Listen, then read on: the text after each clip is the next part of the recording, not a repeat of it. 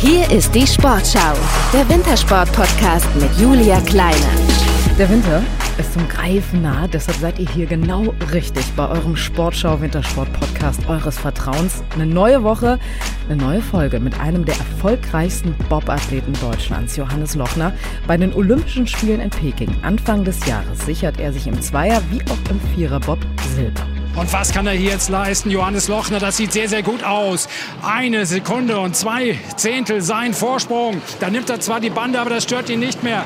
Hansi Lochner fährt hier ins Ziel. Hansi Lochner sichert sich auf jeden Fall die Silbermedaille. Schafft es Kronprinz Johannes Lochner jetzt endlich den König Francesco Friedrich vom Thron zu bringen? Das ist die große Frage. Am Start, da muss schon alles stimmen. Ja, der Start war nicht so perfekt und deswegen kommen sie nicht so sehr auf Geschwindigkeit. Aber zumindest kein größerer Fehler hier im unteren Bereich. Muss er jetzt nochmal Speed entwickeln. Das macht er. Gute Linie hier. Ausfahrt 13. Perfekt. Jetzt noch die Geschwindigkeit mitnehmen. Dann im Ziel. Johannes Lochner hat auf jeden Fall Silber sicher. Im Zweierbob komplettiert Johannes Lochner die deutsche Sensation zusammen mit Francesco Friedrich und Christoph Hafer. Gold, Silber, Bronze. Das hat es in der olympischen Bob-Geschichte noch nie gegeben. Johannes Lochner, schön, dass du da bist. Wenn du das jetzt nochmal so hörst, dass du etwas Historisches im Sport geschafft hast, was macht das mit dir? Ist dir das überhaupt bewusst? Ja, servus zusammen. Also für mich ist das immer noch, glaube ich, mein, mein größter Traum und äh, gerade nach 2018, nachdem ich ja da als sage ich mal, für mich selber, also ich wollte unbedingt Gold gewinnen und habe dann gar keine Medaille mit heimgenommen. Und äh, umso wichtiger war das jetzt für mich in China, dass das klappt. Und mit zweimal Silber bin ich mehr als zufrieden. Und ja, das macht mich jetzt unfassbar stolz, dass ich das in meiner Karriere noch geschafft habe, die olympischen Medaillen mir zu sichern. Also über 2018 werden wir gleich sprechen. Äh, bleiben wir aber noch bei 2022. Äh, Gold, Silber, Bronze gab es im Zweierbob. Ähm, du hast aber Doppelsilber bei den Olympischen Spielen geholt, denn auch im Viererbob, da gab es Silber für dich mit 0,37 Sekunden Rückstand auf Olympiasieger Francesco Friedrich.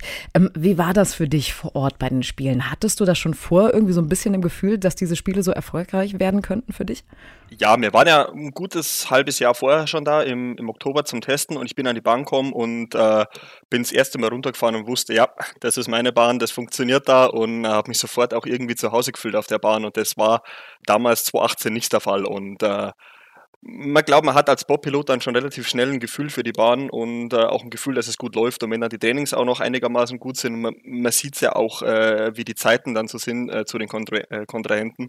Und äh, deswegen war mir eigentlich schon im, im Oktober bewusst, dass das auf jeden Fall eine Medaille werden muss.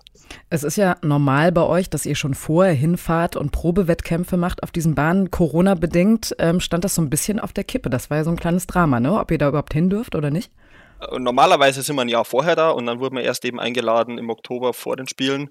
Und äh, ist für uns natürlich für die ganze Testgeschichte, was da, an, äh, was da hinten dran hängt, für unser Material natürlich extrem schwierig, weil wir drüben drei Wochen sind und dann eigentlich sofort in die Weltcup-Saison starten und eigentlich gar keine Zeit mehr haben, irgendwas Neues zu entwickeln. Also war das für uns irgendwie so, ja, wir wurden ins kalte Wasser geschmissen, da war halt die Bahn, wir wussten nichts über die Bahn und da mussten wir damit klarkommen und halt hoffen, dass das, was wir dort in den drei Wochen rausfinden können, ähm, uns genug Infos gibt, dass wir das über den Winter dann verbessern können, dass wir, wenn wir wieder hinkommen im, im Februar, äh, unser Material dann perfekt läuft.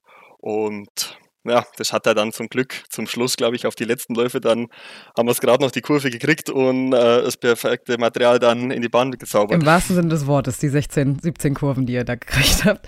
Ähm, wie wichtig ist das denn für euch, die Bahn vorher zu kennen? Also wie entscheidend ist das? Ja, eigentlich extrem, weil du kannst äh, dein Material auf die Bahn äh, perfekt abstimmen, nur wenn du eben vorher mal gefahren bist. Und äh, die Bahn in China hat einen ganz anderen Charakter gehabt, wie eigentlich die Bahn, was wir sonst kennen. Die war viel, viel länger ähm, und äh, vom Druck her konnten wir es eigentlich gar nicht einschätzen. Und durch das, dass wir sowas hier in Europa nicht haben, äh, zum Vergleichen, zum Testen, müssen wir eben dort auf die Bahn. Wir haben dann sogar mit BMW zusammen so eine Simulatorprogrammierung gebaut von der Bahn über die Architektur, was wir von den, den Planern hatten, äh, dass wir zumindest mal also ein Grundgefühl erfahren konnten, weil das ist halt auf der anderen Seite von der Welt. Du kannst ja nicht mehr schnell hinfahren und dir das anschauen. Dauert ein bisschen länger, kann man so sagen. Genau. Ja. Man musste uns eigentlich da blind drauf verlassen, was wir da so als äh, von Bildern und von Leuten, die eben vor Ort waren, die die Bahn gebaut haben, so hatten. Aber im Endeffekt musste irgendwann mal runterfahren und das war halt äh, relativ kurz vor knapp eben vor den Spielen das erste Mal. Also Peking hat ähm, super für dich funktioniert, so kann man das, glaube ich, festhalten. Ähm, die Spiele davor, du hast es gerade eben kurz angesprochen, 2018 in Pyeongchang äh, sind relativ enttäuschend für dich gelaufen. Platz 5 zusammen mit Christopher Weber in der Zweierbob-Konkurrenz, Platz 8, dann im Viererbob. Besonders bitter, denn du bist ja zusammen mit Francesco Friedrich als amtierender Viererbob-Weltmeister in Südkorea angereist, äh, am Königssee. Da habt ihr ja zeitgleich 2017 den Titel geholt und dann bei den Olympischen Winterspielen keine Medaille zu holen. Ähm, wie war das für dich? Wie hast du denn trotzdem dich weiterhin motiviert, weiterzumachen, voll anzugreifen? Es war erst einmal richtig deprimierend. Also du zweifelst dann schon ganz krass an dir, weil wir waren äh, nicht nur amtierende Weltmeister, sondern wir waren in dem Jahr auch äh, Gesamtweltcup-Sieger in Vierer. Also mir war eigentlich klar, dass ich darüber fahre und da gewinne. Das war meine, meine persönliche Einstellung und äh, mit dem Gefühl bin ich in die Bahn gegangen. Und dann war anscheinend der Druck äh, doch irgendwie zu groß. Und dann verfährst du es halt. Und beim Bobsport musst du einfach, ja, wir sagen immer, mit dem Arsch fahren. Also du musst wirklich auf dein Gefühl hören und äh, den Schlitten laufen lassen. Und wenn du zu verkrampft bist und irgendwas zu viel willst, dann, dann geht es halt nicht. Und dann äh, summieren sich die kleinen Fehler, was man von außen eigentlich gar nicht so sieht, aber in jeder Kurve verfährst du halt ein paar Hundertstel. Und am Schluss reicht es dann halt nicht. Und ich glaube, der achte Platz da im Vierer, das war mein schlechtestes Ergebnis überhaupt mal beim internationalen Rennen im Viererbob. Von daher war das schon wirklich eine richtig große Klatsche. Und dann und ausgerechnet bei den Olympischen Spielen. Genau, das, so wo es halt nicht passieren soll. Und ja. ich musste auch lange mit mir hadern, ob ich dann weitermache oder nicht, weil ähm, eigentlich habe ich gesagt, okay, ich will einmal zu Olympia, hole mir dann eine Medaille ab, ähm, wie mein Onkel damals. Und äh, gut war es, weil ich habe ja noch nebenher Elektrotechnik studiert und wollte eigentlich arbeiten. Und dann ja, habe ich mit Freunde, Familie, Bekannte, Sponsoren, haben uns alle zusammengeguckt, die mich halt Jahre unterstützt haben und gesagt, ja, irgendwie, das, das kann es jetzt nicht sein. Ähm, jetzt starten wir nochmal das Projekt, machen nochmal vier Jahre und machen es dann quasi besser in, in China. Und ja, Gott sei Dank hat das so funktioniert am Schluss. Zitat Johannes Lochner, man muss das Ziel immer vor Augen haben. Genau, es ist ähm, bei uns im Leistungssport oder gerade bei diesen Randsportarten halt einfach so, dass du alle vier Jahre diesen einen Moment hast und das muss klappen und du tust halt wirklich vier Jahre nichts anderes, wie äh, für diese Olympiamedaille zu arbeiten. Und das ist dann im Kopf und im Fokus und dann muss alles halt klappen. Und was man ja auch nicht vergessen darf, der Sport ist ja unfassbar teuer und du unterhältst ja auch so ein kleines Unternehmen mit deinen ganzen Anschiebern, ne? Ja, genau. Es ist also inzwischen eine GmbH bei mir oder seit, seit 2018, glaube ich schon. Und das ist eigentlich ein, ein Fulltime-Job. Also das ist dann schon gar nicht so ohne, das alles unter einen Hut zu kriegen. Vor allem musst du halt alles die, die äh, selber finanzieren, alles selber planen. Das kennt man eigentlich so nicht aus anderen Sportarten, wo es halt einen, Cheftrainer gibt und der alles macht, sondern wir organisieren uns selber, treten mit unserer Mannschaft an und wenn wir uns dann quasi nicht für den Weltcup qualifizieren, dann fahren wir halt auch nicht, dann ist es unsere eigene Schuld. Und äh, da gibt es halt Ausscheidungsrennen und da müssen wir performen. Summa summarum, wie viel gibst du für so eine Saison aus? Ich habe ungefähr so ein Budget, was ich so brauche, sind so 150.000 Euro. Die müssen auf jeden Fall mal reinkommen und dann ist noch nicht viel dran verdient. Aber das Material und äh, ja, gerade mit fünf, sechs Leuten in der Mannschaft, die Reisen, die, die Trainingslager, ähm, das frisst halt dann schon ein großes Loch in den Geldbeutel rein. Die sind ja dann quasi bei dir angestellt, so kann man das sagen, ne? Ja, im Endeffekt. Also hm, die haben ja auch Werbeflächen, die ich dann quasi von denen abkaufe, damit ich mir meine Partner bei, bei meinen Jungs halt auch auf der, auf der Mütze zum Beispiel äh, oder am Rennanzug werben darf und äh, so entsprechend funktioniert es dann. Kommen wir nochmal zurück auf die Olympischen Spiele zu sprechen. Ähm, einer, der Olympiasieger geworden ist, 2018 und 2022, das ist dein schärfster Konkurrent, Francesco Friedrich. Sowohl in Pyeongchang holt er im Zweier- und im Viererbob Gold und ist damit der erste Bob-Pilot in der Geschichte des Bobsports, der das geschafft hat. Francesco war einfach unfassbar stark wieder. Er ist der Dominator der letzten Jahre und äh Riesenrespekt, was der da abliefert, dass der immer wieder auf den Punkt über diese Jahre lang die Leistung so abruft und eigentlich uneinholbar ist für keinen auf der Welt. Ihr beide, ihr seid äh, gleich alt. Ähm, aber hat man sich da in der Vergangenheit nicht so insgeheim mal gewünscht, dass der Franz, wie ihr ihn alle nennt, äh, jetzt doch einfach mal die Kufen an den Nagel hängen könnte? Der hat doch schon alles gewonnen. Der könnte doch auch mal euch den Vortritt lassen? Oder wie ist das? Nee, das wäre dann auch langweilig. Also wenn, dann will ich ihn besiegen. Also willst du ihn in, in der Bahn schlagen? Wenn, dann will ich ihn in der Bahn schlagen. Und äh, das war jetzt auch der Grund, warum ich, äh, warum ich nach Olympia gesagt habe, ich probiere es jetzt nochmal, ich mache jetzt nochmal weiter. Und äh, ich sehe mein, meine Chance in St. Moritz bei der Weltmeisterschaft dieses Jahr.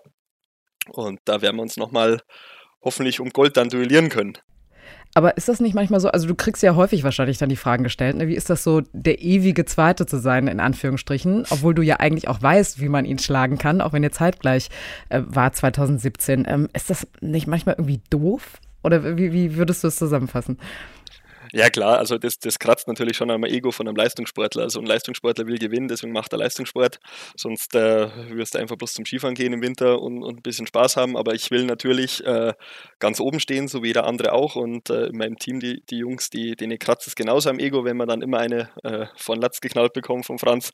Und ja, deswegen ist halt, oder das ist auch wieder der Grund, was uns dann antreibt und motiviert und wo wir dann wieder versuchen, irgendwas anders zu machen, besser zu machen und ihn dann doch irgendwann schlagen zu können. Und der Ehrgeiz, der, oder das Feuer brennt noch und das will ich diesen Winter einfach mal beweisen, dass ich dann doch vor ihm auch sein kann. Also Konkurrenz belebt das Geschäft, so kann man das sagen. Aber ihr seid ja auch nett untereinander, ne? Also das ist nicht alles aus dem Messerschneide. Ihr mögt euch. Genau, also wir haben, wir haben schon unseren Spaß. Natürlich, wir sind zwei komplett grundverschiedene Typen. Ähm, ich glaube, dass da relativ wenig Schnittpunkte gibt außerhalb vom Sport. Ich, ja gut, wir sind wahrscheinlich beide Adrenalin verrückt, sonst würde man nicht Bob fahren. Mhm. Aber ähm, so wie wir ticken, das äh, wird auch jeder Trainer von uns bestätigen, dass das komplett verschieden ist. Und sobald dann Sobald dann die, die Ampel auf grün ist, dann ist natürlich Wettkampf und dann, äh, dann schenkt man uns auch nichts. Aber sobald wir unten im Ziel sind, dann, freue ich mich auch für ihn, wenn er vorne ist. Ich glaube, er freut sich auch für mich, wenn ich mal vorne bin. Und äh, dann können wir auch wieder Spaß haben.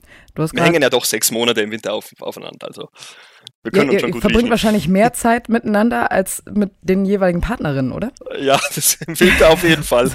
so kann man das sagen. Aber du, du hast gerade einen wichtigen Punkt angesprochen. Äh, Adrenalin-Junkies seid ihr ja, so kann man das sagen. Ich finde das immer total lustig, wenn man mit den Skialpinen spricht, äh, die dann sagen, boah, diese verrückten Bobsportler, die da mit 145 Sachen irgendwie eine Bobbahn runterrasen. Und dann mit den Bobsportlern spricht, die sagen, boah, diese Skialpinen, die mit mhm. genauso viel so schnell darunter rasen. Also äh, wo kommt dieser gegenseitige Respekt her? Dass man also, sich das nicht irgendwie so vorstellen kann, wie das ist? Also ich kann es mir ganz gut vorstellen, weil ich komme ja vom Skialpin. Also ich glaube, ich wäre auch äh, ein sehr guter Abfahrer worden, wenn ich damals das durchgezogen hätte. Aber ich habe dann 2016 meine, sag ich mal, ja, frühe Leistungssportkarriere im Skifahren an den Nagel gehängt und bin dann zum Bobfahren.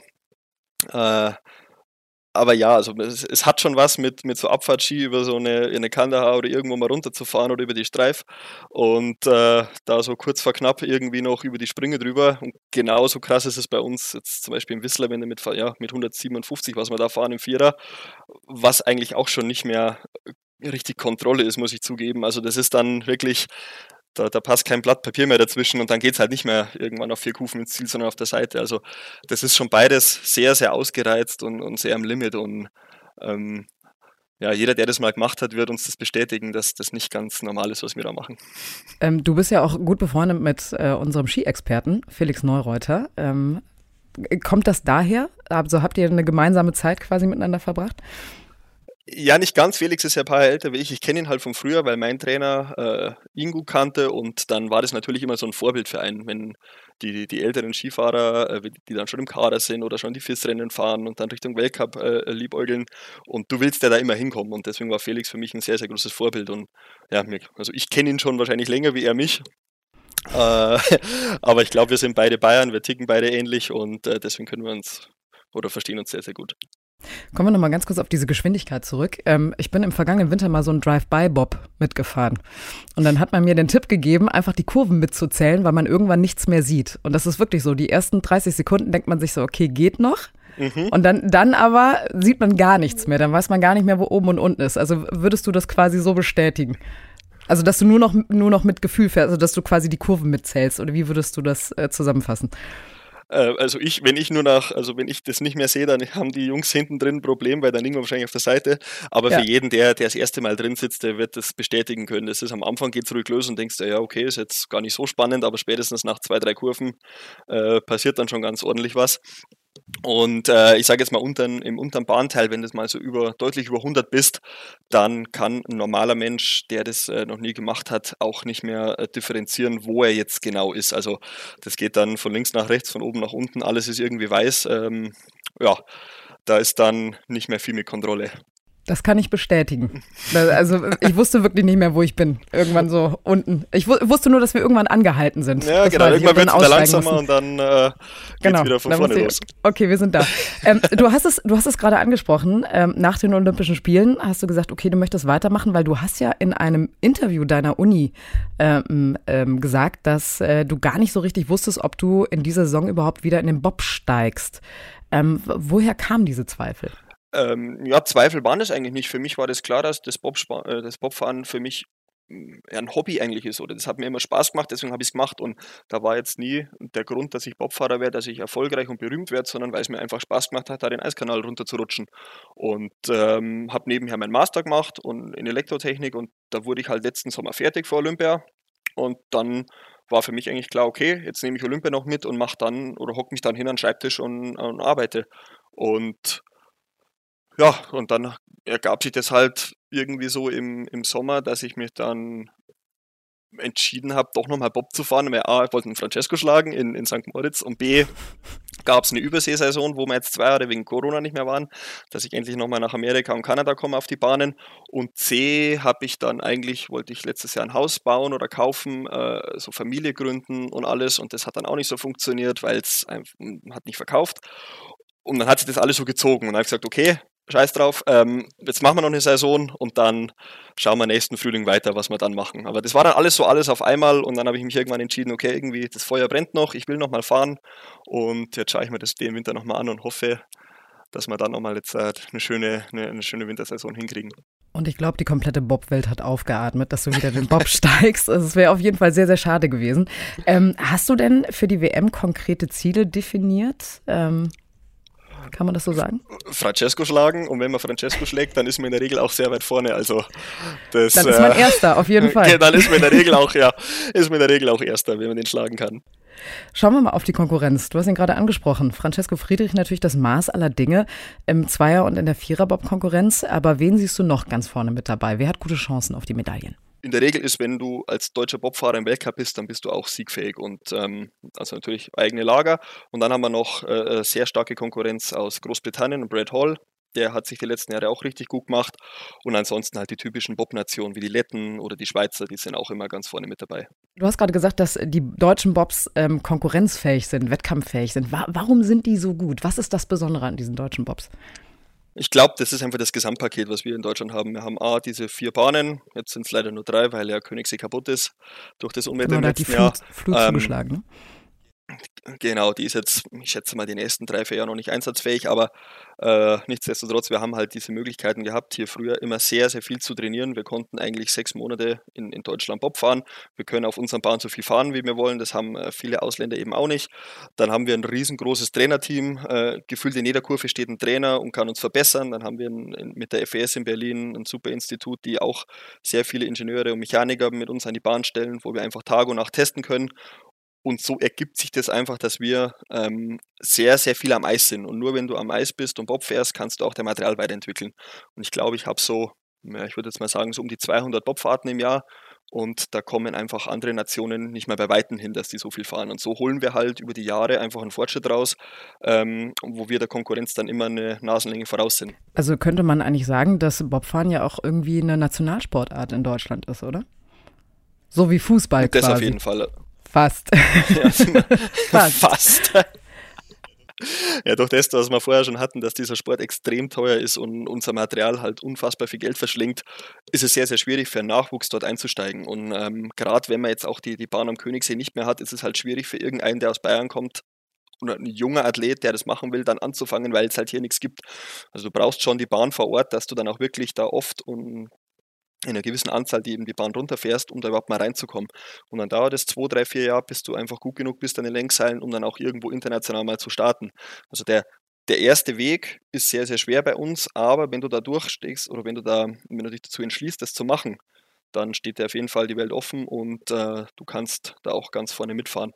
Und ja, es macht mich schon, macht mich schon stolz, wenn wir immer wieder neue Junge haben, die anfangen, wo ich dann unten sehe, wenn die aussteigen, wie da das Feuer in den Augen brennt, ähm, dass das denen Spaß macht und kann es auch nur jedem empfehlen, mal selber in so einen Bob zu steigen und das mal auszuprobieren. Das kann ich auch empfehlen und du hoffst natürlich auch, dass der Nachwuchs irgendwann Francesco Friedrich dann auch schlägt. Das, das ist auch ein großes ja, Ziel. Das ist, das ist das übergeordnete Ziel, auf jeden Fall. Irgendwer muss ihn jetzt mal schlagen. Ja. Also macht ihr dann oben auch so Schnick, Schnack, Schnuck, so du musst jetzt ran, du musst es machen, oder wie, wie sieht das aus? ja, wir scherzeln schon immer wieder, aber ähm, leider ist halt oft mal so, dass am Ende vom Tag dann er doch wieder oben ist und uns dann wieder auslacht. Aber ja, wir, wir geben uns das Bestes, dass wir ihn auch irgendwie neben der Bahn dann äh, schon emotional, sage ich mal, besiegen. Das Interessante ist ja auch, er fährt ja immer mit so einer Sirene los, ne? Ja. Wie sehr geht die einem auf den Sack? Oh, es geht inzwischen. Also mir, äh, mir persönlich weniger. Meine Anschieber dann, die drehen dann schon immer ein bisschen durch und sagen, jetzt ist die, jetzt läuft das schon wieder so. Und äh, ja, aber ich höre das gar nicht. Also ich kann das relativ gut ausblenden und ähm, ich denke mir dann immer, ja, gut, einmal hören wir sie noch und dann äh, wird er sie hoffentlich nicht mehr anschalten, wenn er jetzt halt eine von Latz kriegt. Aber ja, ist nicht so einfach. Ja, und bei den Olympischen Spielen und bei Weltmeisterschaften darf die ja gar nicht gespielt werden, ne? Das ist ja nur bei normalen Ja, zum Glück nicht. Ja, da ist es ausgestaltet. So, ähm, jetzt waren wir gerade beim Nachwuchs. Kommen wir noch mal ganz kurz zu den alten Hasen, beziehungsweise die, die zurückgetreten sind. Kanadier Justin Cripps, einer der erfolgreichsten Bobsportler, ist ja nicht mehr dabei. Er hat ja in Peking Bronze im Viererbob geholt, in Pyeongchang mhm. Gold, zeitgleich mit Francesco Friedrich im Zweierbob. Und er war ja auch Gesamtweltcupsieger 2018. Ähm, er ist Mitte des Jahres jetzt zurückgetreten. Wie weh tut denn der Szene so ein Rücktritt von so einem ganz großen eures Sports? Ja, aber beim, beim Justin war es halt auch so, dass da einer geht, der wirklich, den mochte ich sehr, sehr gern. Der hat einen äh, super Charakter, einen super Athlet, der jahrelang mit dabei war. Und äh, das ist immer schade, wenn solche Persönlichkeiten dann aus dem Sport zurücktreten. Das Gute ist, er ist noch dem Sport treu geblieben, also er ist Trainer und den werden wir im Winter hoffentlich wieder sehen.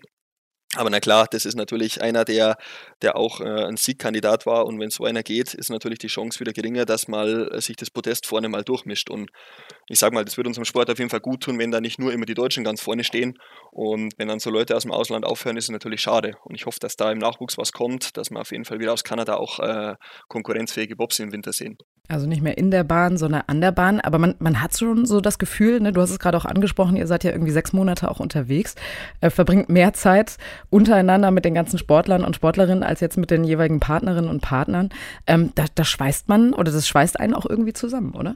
Ja, das entstehen auf jeden Fall coole Freundschaften. Ich habe äh, auch eine sehr gute Beziehung nach, äh, nach Lettland mit den ganzen äh, Athleten da vor Ort. Und Jahr habe ich es leider nicht geschafft, aber nächstes Jahr will ich auf jeden Fall mal wieder hochfliegen.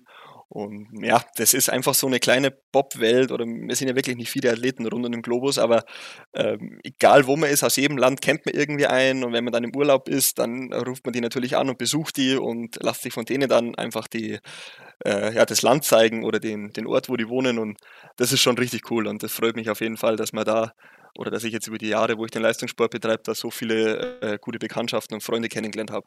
Ist auch total praktisch, direkt irgendwie einen Touri-Guide da vor Ort. Genau. Ja, der einem direkt so auch Geheimnisse zeigen kann. Das ist auch nicht das Schlechteste. Äh, also man hat wirklich so das Gefühl, dass du so ein absoluter Familienmensch äh, auch bist. Ähm, du bist ja auch beruflich in die Firma deines Großvaters und Vaters mit eingestiegen, Elektro Lochner. Ähm, hast du auch studiert, das hast du eben angesprochen, Elektrotechnik und Informationstechnik an der TU München. Den Master dann im vergangenen Jahr gemacht. Ähm, stand das von klein auf für dich fest, dass du irgendwann mal in die Fußstapfen von deinem Vater und deinem Großvater steigen würdest? Wolltest oder wolltest du als Kind eigentlich was ganz anderes machen? Äh, nee, tatsächlich. Meine Eltern haben es mir, oder meine Mama hat es erstmal wieder gesagt, dass sie so heilfroh ist, dass das so funktioniert, weil wir jetzt ganz viele äh, Familienbetriebe sehen, die eben zugemacht werden, weil es äh, keinen Nachfolger gibt. Und bei mir war das irgendwie von klein auf drin, dass ich irgendwas mit Strom machen will. Habe das dann in der Schule schon äh, ein bisschen vertieft, habe da meinen Techniker gemacht und eben äh, das Studium. Ähm, und jetzt ist halt so, dass mein Dad 71 ist, der wird jetzt die Firma weitergeben. Ähm, ich direkt bleibe nur als äh, Geschäftsführer angestellt in Zukunft und mache das nebenher, weil ich vom Tagesgeschäft ein bisschen raus bin, eben durch mein Studium, weil ich die Elektroplanung machen will und äh, äh, Gutachten für Elektrotechnik und macht quasi parallel den, den ausführenden Betrieb mit einem Meister zusammen weiter, der das dann übernimmt und äh, dort die Geschäftsführung auch mit mir macht. Und so haben wir, glaube ich, eine, eine gute Symbiose von, von Planung und ausführenden Betrieb und ja, so werden wir dann hoffentlich auch gut in die Zukunft starten neben dem Sport. Aber wie ist das denn manchmal so, mit der Familie zusammenzuarbeiten, mit dem Vater zusammenzuarbeiten? Also wenn man zum Beispiel damals in der Schule war und dann musste man Hausaufgaben mit denen zusammen machen, war das ja auch nicht so toll. ich komme ganz gut mit meinem Dad, also ich bin froh, dass ich so eine super Beziehung zu meiner Familie habe. Und wir sind uns nicht immer einig, aber das Schöne ist, er hört mir zu und äh, wenn ich irgendwelche neuen Ideen habe, dann sagt er, ja klar, Sohn, mach das, äh, der lässt mich auch ran. Und andersrum, ich kann natürlich extrem viel von ihm lernen. Er hat ja fast 50 Jahre Erfahrung äh, dem Elektrobetrieb und äh, die Erfahrung ist Gold wert.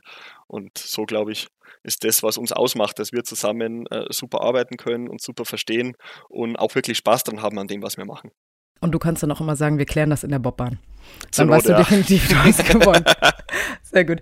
Ähm, wie wichtig ist es denn für dich als Bobsportler, noch so ein geregeltes berufliches Leben nebenbei zu haben? Ist das, ist das dankbar für dich oder bedeutet das eher Druck für dich, diese Doppelbelastung? Im Gegenteil, ich glaube, ich hätte nie so gut Bob oder nie so gut äh, im Eiskanal werden können, wenn ich den Beruf nicht im Hintergrund gehabt hätte. Ich habe das immer, bei mir war immer Nummer eins äh, meine berufliche Ausbildung und mein, ich sag mal, mein Leben danach, nach der Karriere. Und das stand bei mir immer im Vordergrund. Vielleicht, wenn das anders gewesen wäre, hätte ich dann auch öfter mal Gold gewonnen, wenn ich ein paar oder ein paar Körner mehr für den Bobsport lassen hätte. Aber ich bin so heilfroh, dass ich jetzt mein, mein Studium alles äh, in der Tasche habe. Also, dass bei mir das ähm, das Bobfahren dann eigentlich immer locker von der Hand ging, weil ich befreit war, weil ich wusste, okay, egal ob ich da gut bin oder nicht, ich habe ich hab einen Plan B auf, oder ich kann auf eigenen Beinen stehen später mal. Und im Endeffekt hat es mir sogar Druck genommen. Also ich konnte immer befreit im Winter starten, weil ich wusste, daheim passt alles, das funktioniert und ich habe einen Plan und ja, Du hattest quasi ein zweites Standbein. Ähm, locker von Hand. Da wären wir bei einer sehr, sehr kuriosen Geschichte, die ich über dich gelesen habe, ähm, die fast deine, die fast deine äh, Karriere beendet hätte, denn du musstest im März notoperiert werden am linken Mittelfinger. Äh, die Geschichte dahinter ist sehr, sehr kurios. Ähm, möchtest du sie erzählen? ja, ähm, da war ich tatsächlich, so groß war ich noch nie in der Bildzeitung wie mit meinem Finger. Und zwar ja habe ich äh, einen winzigen, also wirklich, ich habe ihn fast nicht gesehen, einen winzigen Kratzer von meiner Katze gehabt und war danach aber auf der Baustelle und wir haben einen Heizungskessel raus und anscheinend war diese Kombo aus Katzenkratzer und Heizungswasserdreckigen äh, nicht die beste und innerhalb von zwei Tagen war mein Finger doppelt so dick, habe dann unseren Verbandsarzt angerufen oder habe ihm ein Foto geschickt und er hat gesagt, komm sofort nach München, ich muss mir das anschauen äh, bin dann am dritten Tag quasi nach München gefahren und habe dann das Krankenhaus gar nicht mehr verlassen. Die haben mich sofort da lassen. Stunde später wurde ich operiert und die haben gesagt, ja, das befällt die Sehne, quasi die Bakterien eben von der Katze wahrscheinlich. Und ähm, ja, dann kannst du deinen Finger verlieren im schlimmsten Fall, beziehungsweise deine Hand, wenn man da nicht sofort was macht. Und dann lag ich relativ schnell unter Messer. Ja, und, und wie war das für dich, als du da gesessen hast, du gedacht hast, ja, aber es war doch nur ein Kratzer. Ja, ich, ich dachte, der verarscht mich, der ja. will mich jetzt hier, der will mich hier auf den Arm nehmen. Und ich sage, nein, du bleibst jetzt hier, du, wir operieren dich heute. Und dann sage ich, nein, ich, ich habe jetzt heute noch Abend einen Olympia-Empfang, ich kann da nicht hin. Nee, nee, du bleibst jetzt da. Wenn wir das jetzt das Wochenende noch abwarten, kann sein, dass wir einen Finger abnehmen müssen. Ich sage, das ist ja nicht euer Ernst. Ja, und so schnell konnte ich gar nicht schauen. Äh, hatte ich eine Vollnarkose und eine Stunde, ja, fast eine Stunde lang OP an meinem linken Mittelfinger. Die Frage ist jetzt, wie hast du beim Olympiaempfang abgesagt? Äh, tatsächlich gar nicht. Ich gar ging nicht. dann auch noch hin. Du bist dann noch hingegangen nach der OP? Ja. Okay, aber das darf dein Arzt eigentlich gar nicht wissen. Okay, jetzt kommt's. Äh. Oha, hier werden Geheimnisse breitgetreten. Aha. Und wie ist die Bildzeitung auf dich äh, ähm, zugekommen? Weil beim, weil beim Olympiafang natürlich einer ein Redakteur von der Bildzeitung war. Und dann war das die große Story. Ja, und dann hattest und dann du so einen fetten Verband drum, ne? Genau. Ja. Und dann noch eine investigative Frage: Was wurde aus der Katze? Äh, die Katze lebt noch. Die lebt noch, wunderbar. Die habt ihr auch immer noch lieb, ganz toll. Die ne? haben wir sehr lieb, ja. Ja, hat zwar keine Krallen mehr, aber ansonsten alles gut. So, damit wären wir fast am Ende dieser ähm, Geschichte bzw. dieser Folge mit dir. Aber wir haben natürlich noch etwas Großartiges vorbereitet, also Großartiges geplant, das Finale Furioso quasi. Wir haben nämlich noch einen Überraschungsgast äh, für dich, der da auch noch ein paar Fragen an dich hat. Und äh, ich glaube, ihr kennt euch sehr, sehr gut. Bin ich mal gespannt. Also die erste Frage wäre auf jeden Fall, dass du ihn fragst, wie es Betsy geht. So, wie geht's Betsy? oh, ist das schön, Francesco. Habe ich den vermisst. Ja. Ähm, äh, ja, das hat damit was zu tun mit meinem Dialekt und mit seinem Dialekt. Und zwar, äh, man hört es ja deutlich, ich komme aus Bayern und äh, für Francesco, äh, der behauptet, dass alle Bayern wahrscheinlich äh, oder dass bei uns wahrscheinlich mehr Kühe gibt wie Menschen und dass ich wahrscheinlich in meiner Vorliebe eher auf Kühe stehe wie auf Menschen. Ungefähr so sieht er Bayern. Also gar keine Vorurteile hat er. Gar, gar, gar nicht. Ich höre ich hör das gerade raus. Äh, vielen herzlichen Dank. Ne? Mit elf Titeln Rekordweltmeister sowie im Zweierbob und im Viererbob. Doppel-Olympiasieger 2018, 2022 und zudem Bobsportler, der die meisten Weltcupsiege eingefahren hat. Francesco Friedrich, vielen Dank für die erste Frage. Ähm, wir haben natürlich noch eine zweite für dich von ihm. Dann wäre die nächste Frage, ob er sich das mit seiner Hochzeit nicht nochmal überlegen will, weil die Frau tut uns jetzt schon leid. So. Wird die Hochzeit abgesagt. Ja, jetzt, wenn er mir den Tipp gibt, auf jeden Fall. Er, ja. er muss es ja wissen. Er ist ja schon, weiß ich nicht, wie viele Jahre verheiratet und hat zwei Kinder. Ich bin ja, wir sind ja gleich alt, also ich bin deutlich hinten nach. Ähm, aber nee, ich habe mir das sehr gut überlegt. Ich habe mir auch wirklich lang Zeit lassen und äh, ich glaube, die Frau, die ich heirate, das ist sagen wir mal so, das ist wahrscheinlich die einzige, die es mit mir aushält, weil ich bin auch nicht einfach und äh, eher wahrscheinlich ja Beileid für sie. Also das ist im, im Sommer quasi auch noch bei dir passiert. Du hast dich verlobt. Genau, ich habe mich verlobt und äh, wir haben auch jetzt endlich eine Bleibe gefunden. Wir werden jetzt irgendwann im Winter noch umziehen und dann ja, Richtung, Richtung Familie. Da wird auch, glaube ich, langsam mal Zeit. Also die Eltern und Großeltern, die, die scharen schon mit den Hufen, wo dann die Enkelkinder bleiben. Dann sagen wir äh, herzlichen Glückwunsch äh, zur Verlobung und natürlich dann auch zur Hochzeit, die da stattfinden wird, egal was Francesco Friedrich da sagt. Ähm, möchtest du Francesco Friedrich noch irgendwas mitgeben, was er unbedingt wissen muss? Oder eine Frage, eine Ansage? Ähm, er soll sich seinen, äh, seinen Weltcup-Pokal nochmal genau anschauen, weil nächsten Sommer steht er nicht mehr bei ihm. Das ist mal eine Ansage. Wir drücken auf jeden Fall die Daumen, dass das erfolgreich wird. Die laufende Saison und natürlich äh, eine erfolgreiche Bob-WM für dich in St. Moritz. Johannes Lochner, vielen, vielen Dank für das Gespräch. Ich sag danke. Und wir, wir sind dann am kommenden Donnerstag wieder für euch da mit einem weiteren Wintersport-Superstar. Wer das sein könnte, wird natürlich noch nicht verraten. Also bis zum nächsten Mal. Tschüss und vielen Dank fürs Reinhören.